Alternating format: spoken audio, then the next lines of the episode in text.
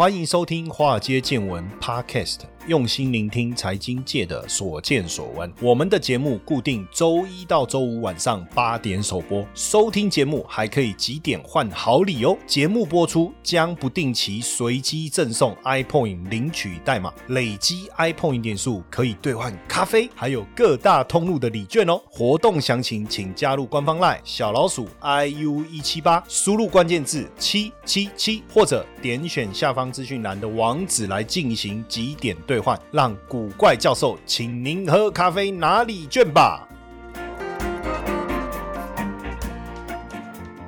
好，大家晚安。欢迎收听《华尔街见闻》。呃，首先呢，我们今天来看一下这个奇亚币哈，因为奇亚币上架的第一天就涨了超过八倍。其实这个奇亚币呢是什么？就是一种 cryptocurrency 哈，也就是一种数位货币，一种加密货币。四月二十七号的时候啊，它就以奇亚 Network 的原生代币啊，叫 XCH，有先在 MXC 这个交易所这个。USDT 的交易区呢，先试热一下哈。那上架当天是三百 USDT 开盘。最高有涨到二七五一哦，那五月三号已经正式挂牌上架，当然它价格的变化比较大，当然大家会在想说这到底是什么？怎么突然之间又串起来哈？这是又一个新的这个虚拟货币哦，叫奇亚币。那它跟比特币仰赖这个运算能力的方式不太一样哦，它是利用硬碟的储存空间来挖矿的哈，所以如果你的硬碟的空间越大，你矿空获得的奖励就会越高。当然，最近就发现了一个硬碟供不应求这样的一个情况哦。那到底它会不会是下一个比特币，还是又另外一个虚拟货币的骗局？哈，实际大家也在观察。我们得先想一下哈。当然，你你说像比特币刚开始的时候也被大家视为骗局啊，也是因为市场的这个验证过后啊，才得到答案，发现哎，比特币真的是一个可以跨境交易的流通资产。这个当中当然。能够产生跨境交易，也是仰赖它工作量的证明机制嘛？因为有全球数以万计的矿工利用电脑的运算来去证明这个比特币的这个用工作量来来证明。那奇亚币比较不一样，它不是采用电脑的运算能力，而是利用硬碟的闲置空间来挖矿。虽然说大家觉得这是一个绿色货币，因为它不需要消耗电脑的运算哈，但问题是，当你硬碟真的在启动的时候，难道真的都不会动？用到电力相关吗？我觉得还是有可能哦。只是说现阶段来讲，虚拟货币太多了。除了比特币以外，我们有讲过以太币，这个也是没有问题啊。瑞波币这个都存在已久。那甚至还有这个狗狗币这一类的。那当然，到底是不是真的有它的价值存在啊？那因为比特币的这个热度太高了。那现阶段来讲，当然大家对比特币啊，其实说真的，就像其他人可能关注除了比特币以外，哈，实际上就马斯克。来讲，他觉得蠢蛋才去找这个替代品啊，也讲得很直接嘛。那当然，比特币爆红，我们就要去了解一下它的创办人。它的创办人叫 Brian Cohen，那他是一个计算，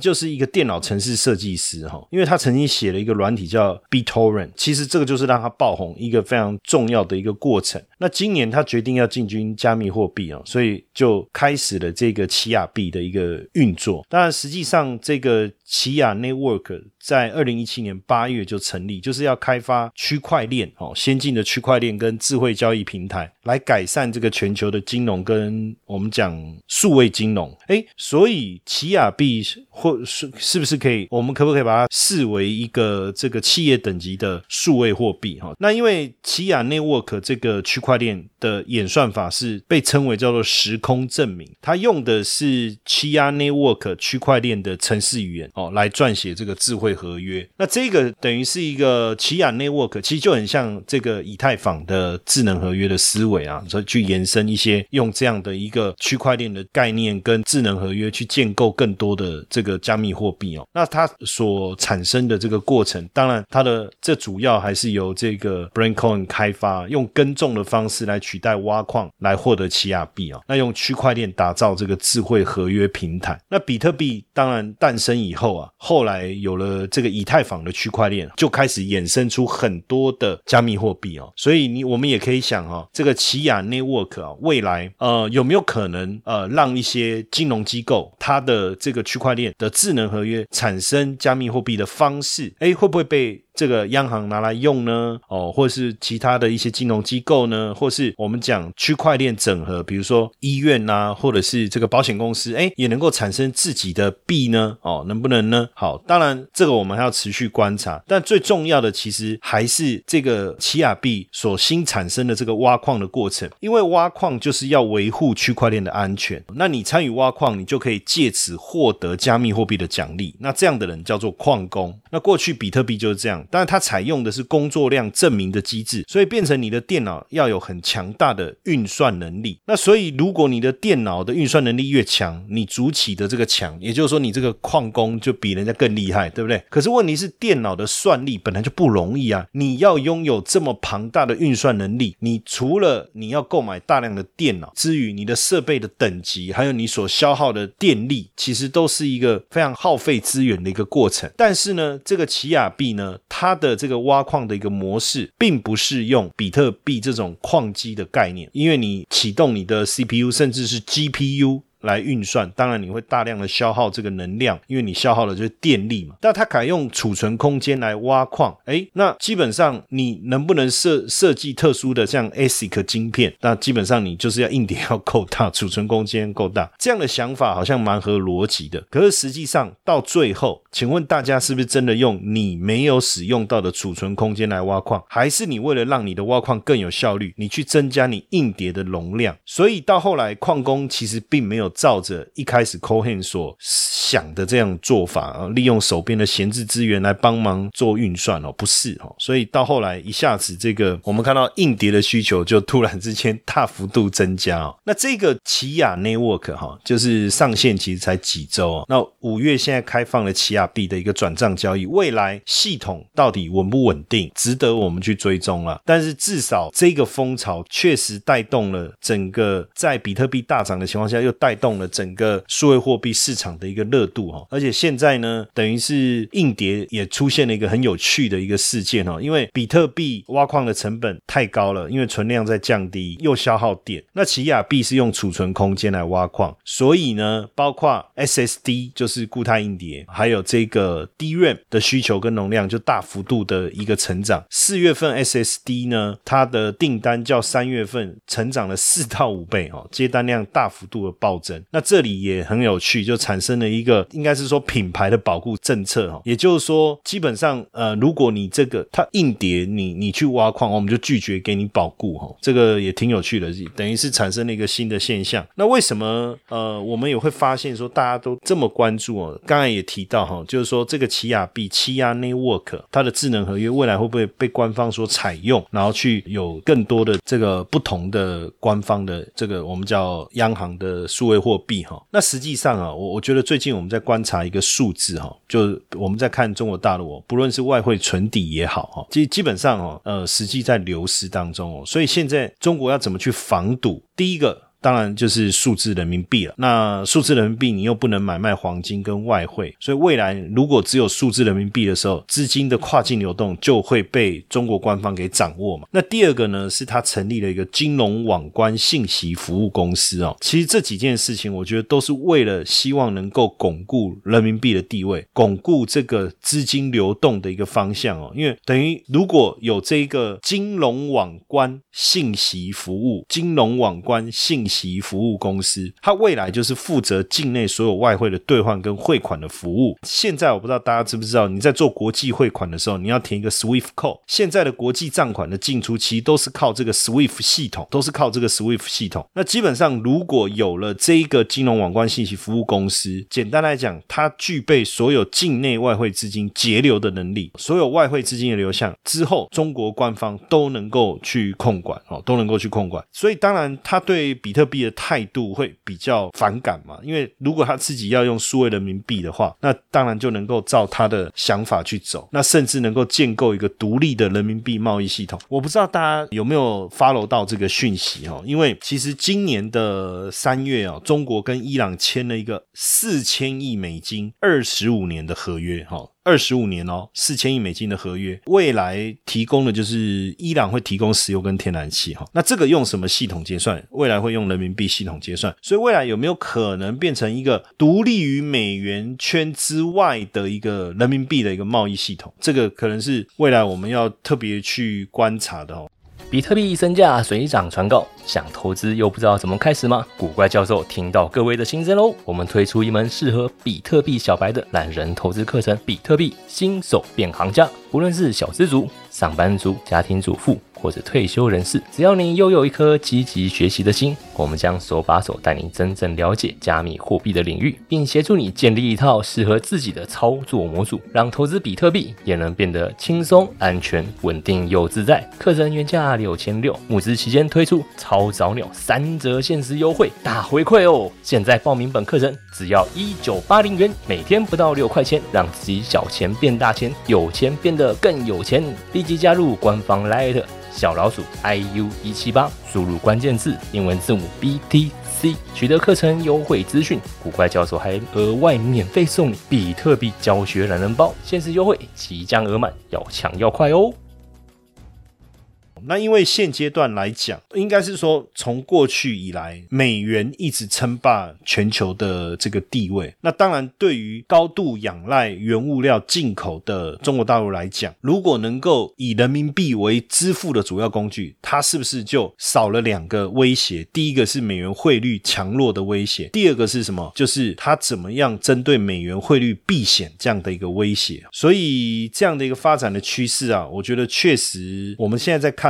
中国是不断的在走往汇率现代化这个方向在走，它的目的也是要跟欧美之间来做一个抗衡。所以有没有可能未来欧元、人民币、美元三种世界货币三足而立、三足鼎立？哈，这个我也不确定，但是我觉得可能性其实非常非常大。当然，回头继续来讲哈，就是所谓的数位人民币哦。那我不晓得大家有没有去过这个大陆哈？那像我之前去的时候呢，早期去的时候，我们当然。就是到了当地就要换人民币嘛，哈，那付人民币什么？但后来我朋友都跟我说，你有没有微信啊？我说怎么了？现在其实在，像比如说坐自行车，直接扫微信啊，很方便嘛。甚至连那个路边的乞丐啊，哎，你丢钱给他，他会生气耶。啊，你写 kiss 啊，你不是乞丐吗？你放一个碗在那边，我丢钱给你很生气，他就会比一下碗里面有一个 QR code，其实他只想让你你直接扫。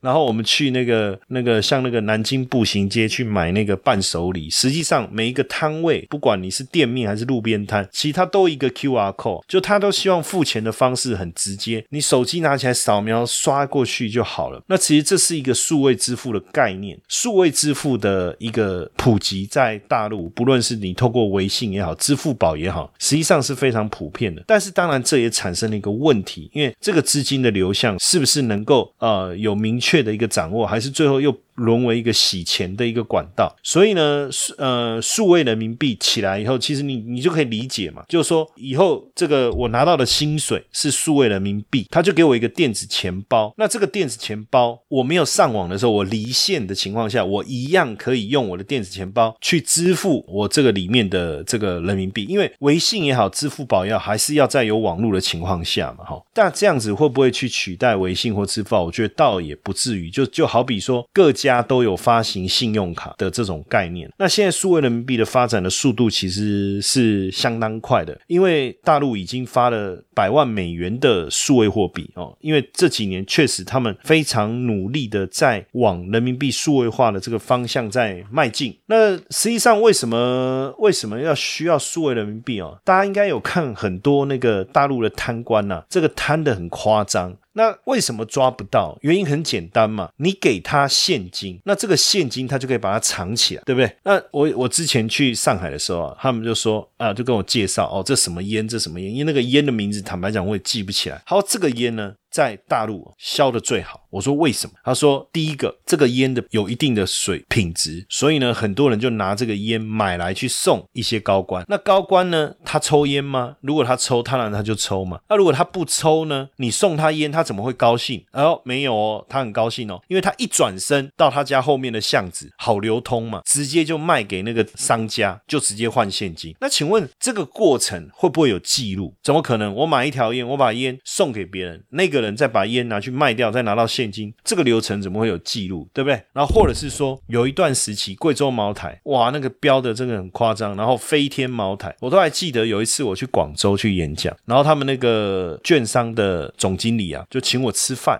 那他也没有找很多人，就请我，然后他家人这样，我们就吃饭。那我一进去的时候呢，桌上就放了一瓶茅台。当然我知道贵州茅台啊，但就好像说高粱一样啊，有外国的朋友来，或是有外地的朋友来，我们就放一瓶高粱酒，请他品尝一下我们的这个在地的这种高粱文化，对不对？但也不代表说那个高粱，那当然高粱之前有那个黑金刚啊，哇，那个就不得了，那个冰起来放在冷冻啊，再倒出来那个浓浓的那个。那个状态啊，听说我是没有持有过，但我喝过，那个味道真的很棒，很棒。好，别人请我喝嘛，我再喝看看，哎，真的很厉害。但是问题是我也不是真的那么懂酒的人，因为我平常也没有试酒。哦，不是那么懂酒的人，所以有时候一个酒放在那，我也不晓得 它它是很有价值还是没有价值，对不对？那我这个也是很怂的，就如果你瓶子很厉害，我就觉得说这酒好像蛮贵的，对不对？几年份还是几年份，哪一个比较这个有价值，我也搞不清楚。那结果他就放了一瓶贵州茅台在桌上，坦白讲，那时候我也没有仔细去确认它是一般茅台还是飞天茅台。但是呢，他在介绍的时候，他就有特别针对这一瓶酒，好像一个意思就是说，哎，他拿来请我喝的这瓶酒是。很厉害的，当然我我没有想那么多。我说哦是啊，他然后看他表情好像有点失望。那你知道哈？假设今天这瓶酒我没有开的话，就完全都没有开，我把它带走，转身我在后面的商店我就卖出去，我就拿现金了，你知道吗？那这个有办法追踪吗？当然没有办法。所以数位人民币其实从二零一四年就开始在研究，它背后有一个非常重要的精神。其实说真的，就是取代纸钞。再来，是不是连民间的第三方支付的部分一样能？够把它取代掉，那这样未来所有资金的流向是不是就可以被官方给掌握呢？那当然，你我们得先了解一下到底什么叫数位货币啊？很简单啊，就是货币的数位化。那这样不是有解释跟没解释一样？哎，可是我跟你讲，考试的时候，老师如果问你什么是数位货币，你就写货币数位化，有没有分？有，绝对有分。哪里错？你跟我讲，什么是数位货币？就数位货币化，哪里有错？你跟我讲。哎，好像也是哦，对不对？那跟我们的纸钞或硬币有什么不同？基本上以数位人民币来讲，还是有官方做背书，所以它这个跟比特币不一样的地方是，有官方做背书，它还是有法定偿还的性质。那你只要下载了这个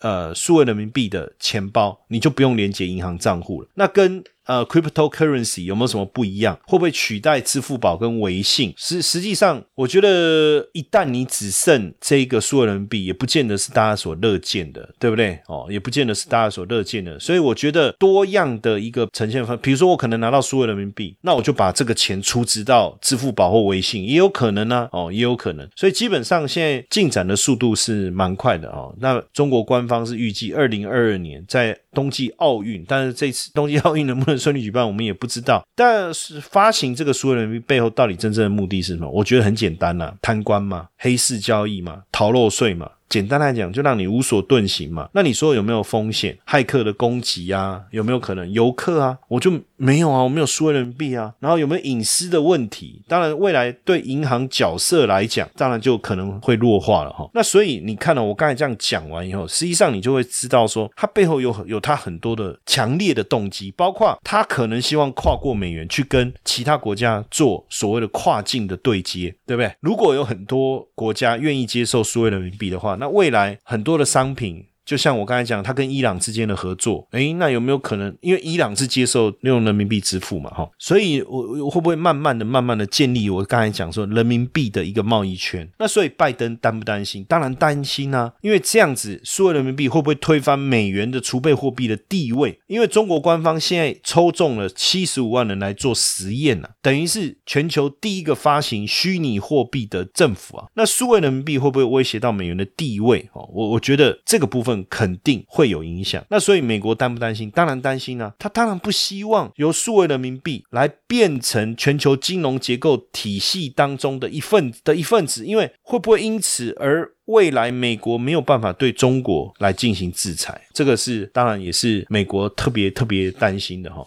那我相信大家平常也会想要多吸收一点财经讯息哦。那我们现在金周刊免费让各位看一年的活动起跑了哦，听了是不是很兴奋，很想赶快了解详情呢？那记得到我们的这个官方赖哈，加入我的赖好友小老鼠 iu 一七八，小老鼠 iu 一七八，你输入关键字 today t o d a y，那输入关键字以后呢，就有一个连接进去，你就可以看到整个活动的讯息了。金周刊免费让你看一年哈，这么好看的一个活动，还不赶快来参加？满来的有会，我来讲。那就像我讲，其实二零一四年中国就开始研究，花了这么多年，实际上呃也不用用，一定要有网络，你知道吗？就你把这个 app 下载好，离线都可以使用。那当然，他也不是说只在这个中国境内啊，他现在也打算跟国际结算银行、跟中东地区、跟泰国一起来研究，是不是共同来这个对应使用这个数位人民币哈？所以数位的人民币，IMF 之前的一个经济学家也讲哈，他是说数位人民币未来会不会威胁美元地位？会，肯。肯定会，因为数位人民币的出现呢，给大家更多对于货币的想象，而且也开始去质疑，或者是未来可能撼动美元的地位。因为如果中国借着数位人民币绕过美国的制裁，比如说也为这个贫穷国家来提供一些汇款的选择，那请问他们对这些相对比较经济体比较弱势的国家，是不是一定会带来一些影响力？所以鲍尔也有讲啊，确实，因为美国联总会也在思考啊，要不要来搞这个数位美元哈。那鲍也说在研发中，研发中哦，因为他之前哥伦比亚广播公司访问他的时候，CBS 访问他的时候，他确实有讲哦，还在思考研究数位美元怎么样发挥作用。当然，呃，没还没有做出最终的决定哦。可是我觉得这个是箭在弦上，不得不发了。为什么？如果你数位美元不赶快哇，现在中国有六大国有银行都在推广数位人民币钱包了，那这个部分怎么样来去？你你说是赶上吗？还是说避？免这个中国的数位人民币发展的速度太快哦。怎么样来做？当然，这里面其实我觉得，央行不论是数位人民币也好，数位美元也好，它未来的出现呢，确实有没有可能去影响到商业银行的地位？因为过去大家也知道，呃，商业银行跟我们吸收存款，然后呢，它再去放贷。那未来商业银行的角色有了数位货币以后，就是央行的数位货币以后，这个部分会不会产生什么影响？当然，我我我觉得大家都在思考了，到底要不要做这件事情哦。实际上。谁能够在货币市场再次的拿下主导权，当然也影响了未来每一个经济体未来长期的一个发展。那基本上我们现在用的是现金，我们用的是银行的一个系统，它其实跟数位货币之间还是有很大的一个差异。非常非常大，也就是说，未来你可能不用网络，呃，银行网络，你也不用银行账号，你需要的是一个电子钱包。那你要转账，我两只手机碰一下，我不知道大家知不知道，像现在，像我，像我之前那个三星的手机啊，就是有问题，所以我就换了一只新的三星手机。那你知道，三星两只手机背靠背，哎，就可以传资料了哦。所以现在手机只要你背靠背，就可以转账，就可以干嘛？两个也都可以离线支付哦，两个都可以。离线支付，所以现阶段大家也开始确实开始关注哦。我们看到，包含这个瑞典也在证明这个概念到底可不可行哦。因为现在中国已经开始测试也启动了嘛，那乌克兰也做了测试，目前已经完成哦。那包括我们其实台湾自己也有在研究哦。那南韩也在证明这个概念，哎，日本也准备想要来证明看看整个央行数位货币叫做 Central Bank Digital Currency 哦，叫央行数位货币哦，央行数位货币。那推央行数位货币到底有什么好处？我跟大家说明一下。第一个当然就是现金的成本，你可以大幅度降低管理现金的成本。再来一个就是我们讲的普惠金融。假设你你的未来我们要做。纯网银、纯网络银行，未来我们要做金融科技。那如果你能够搭上数位货币，那当然是最好的一件事情。我讲的是央行发的，比如说以后我们的数位数位台币。那另外一个就是说，你的支付系统当然就相对稳定。再加上就是说，对账本的分散技术来看呢，哈，那是不是能够确保资金的一个安全性哦？那还有一个就是我们过去在讲，对政府来讲，一个叫货币政策啊，就好比说我们之前疫情的时候，我们不是发那个三倍券嘛，对不对？那很多人就说，哇，你看又要印券。券就有成本，然后我要去领，领又有成本。那我领了以后呢，放在包包里面，我可能忘记，结果期限到了，完了，这个又都是多余的浪费。但如果说今天，呃，我有这个数位货币，那我想要去推展我的货币政策的时候，我是不是可以更直接的去把这个钱送到我真正认为会有需要？而且会照我的想法去使用的民众手上，那这个当然就是仰赖数位货币的一个一个机制哈。那当然你说未来是不是有可能就没有银行？所以其实呃最近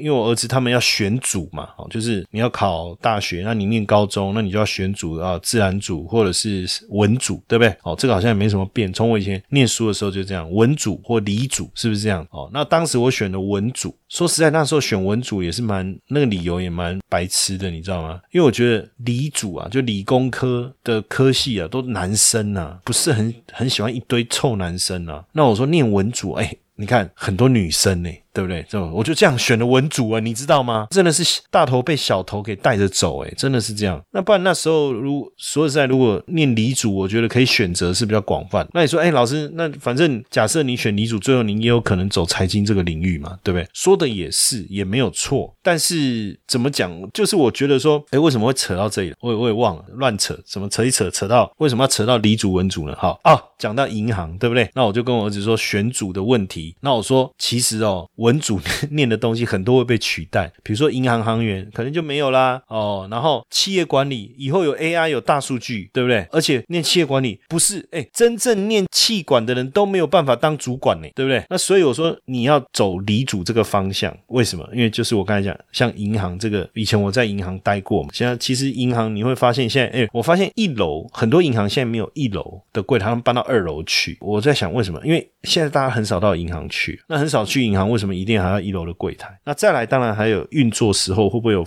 这个风险上的一个问题啊？这个。实际的运作还要再观察，还有一个是央行的资产负债表这个部分怎么样的去运作，还有央行的成本啊、技术上的一些问题啊。当然，大家更期待的是什么？还是有了这个央行的数位货币哦，能够解决我们所谓的金融科技的便捷性这件事情哦。当然，数位货币的诞生啊，其实为什么各国政府一直对于比如说像比特币这样的一个加密货币，呃，有很大的一个反感，而且很多国家其实。在立法上其实并不是非常的支持。那我觉得，如果站在政府的立场，他考量的两个点嘛，第一个是税收的问题嘛，课税；然后第二个，你的资金的来源有没有违法性的问题，就是我们所谓的洗钱防治法。那如果有了数位货币以后，这些对政府来讲都不是问题啊，每一个都无，你都藏不了，你存藏私房钱。没有现金，你要怎么藏私房钱？没有现金，你要怎么？然后你就把你的钱数位化，藏在你的电脑桌面的某一个地方，那个不叫藏钱。藏的意思是没有人知道你有那一笔钱哦，只有你自己知道。但这个过程其实那就好像那个人家那个电影有没有？不是警方在问问问囚犯，然后另外一个人在。另外一边，然后看过来就是就单面的镜子啦，一面看过去是镜子，另外一面看过去就透明玻璃这样概念哦。那我觉得数位货币啊，不论人民币也好，美元也好，未来的数位台币也好，其实它就是好像我们看到我们民众看到觉得是一面镜子，就我就用钱呐，但是政府看到是一个透明的玻璃，就是你的钱怎么流动啊，哎，都会被掌握住，好不好？所以我